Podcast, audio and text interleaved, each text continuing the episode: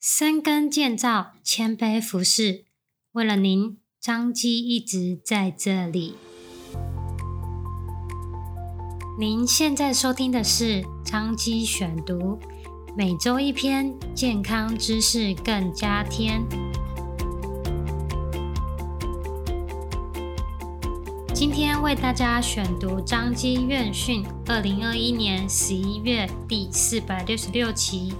由儿童急诊科陈顺任医师所写的《预防胜于治疗：儿童意外伤害防治》。根据台湾卫福部统计，二零一九年十大死因的资料显示，一到十四岁的儿童死亡原因以事故伤害居第一位。近几年来，在儿童急诊第一线的经验，举凡趴睡造成婴儿猝死症。婴儿翻身意外跌落造成颅内出血，未使用汽车安全座椅导致严重创伤，误食化学药剂、药物、小玩具，甚至泡澡变烫伤或溺水，林林总总不胜枚举。这些因一时疏忽造成的意外事故，往往造成儿童终身的伤害，甚至死亡的遗憾。意外发生后，所有的懊悔与泪水都是无济于事。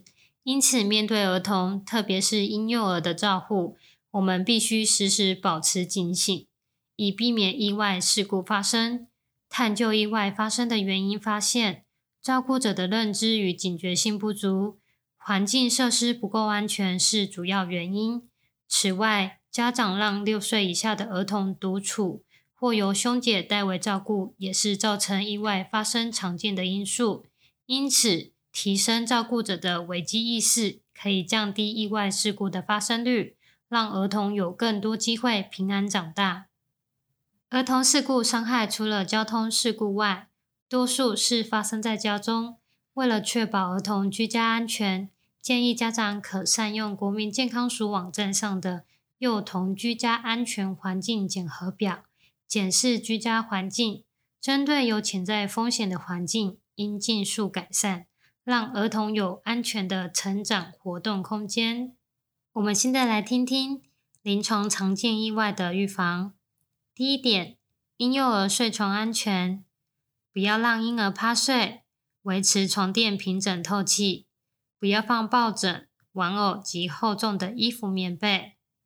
婴儿床的栅栏间隙需小于六公分。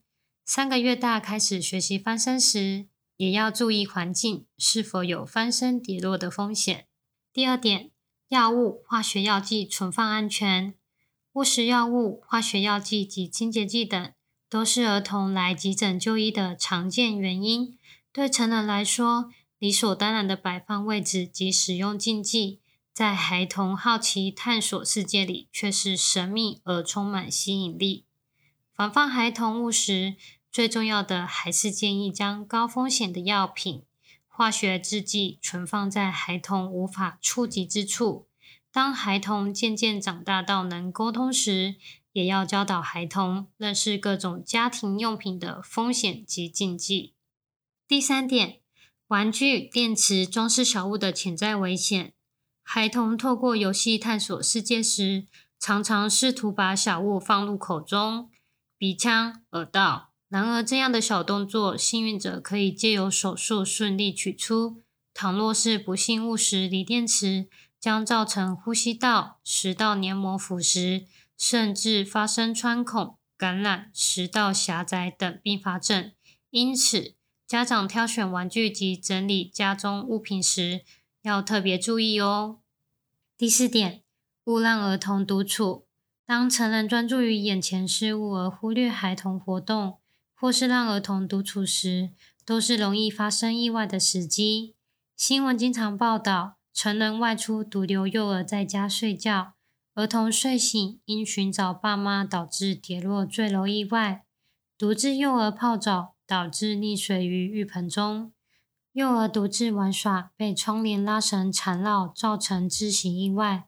倘若在意外事件发生前或事发当下，成人能在现场及时发现、及早介入，避免或阻断事件发生，都是拯救性命的关键时刻。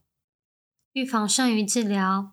大部分的儿童事故伤害都可以事前加以预防，但有时确实知易行难，难在照顾者因家务繁重、长期疲劳又缺乏帮手而力不从心。当照顾者意识到自己的有限时，不要羞于向至亲好友求援，至亲好友也能不吝伸出援手，让主要照顾者有缓冲的时间，可以处理其他事务或稍作喘息。可提升更安全的照护品质。父母之间互相支持，彼此分担家务及照护责任，一起撑过婴幼儿成长最辛苦的看顾期，让类似的悲剧不会重演，以保障儿童健康平安长大。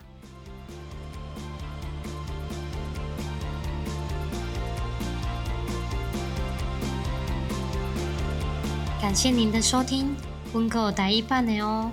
欢迎大家去收听哦！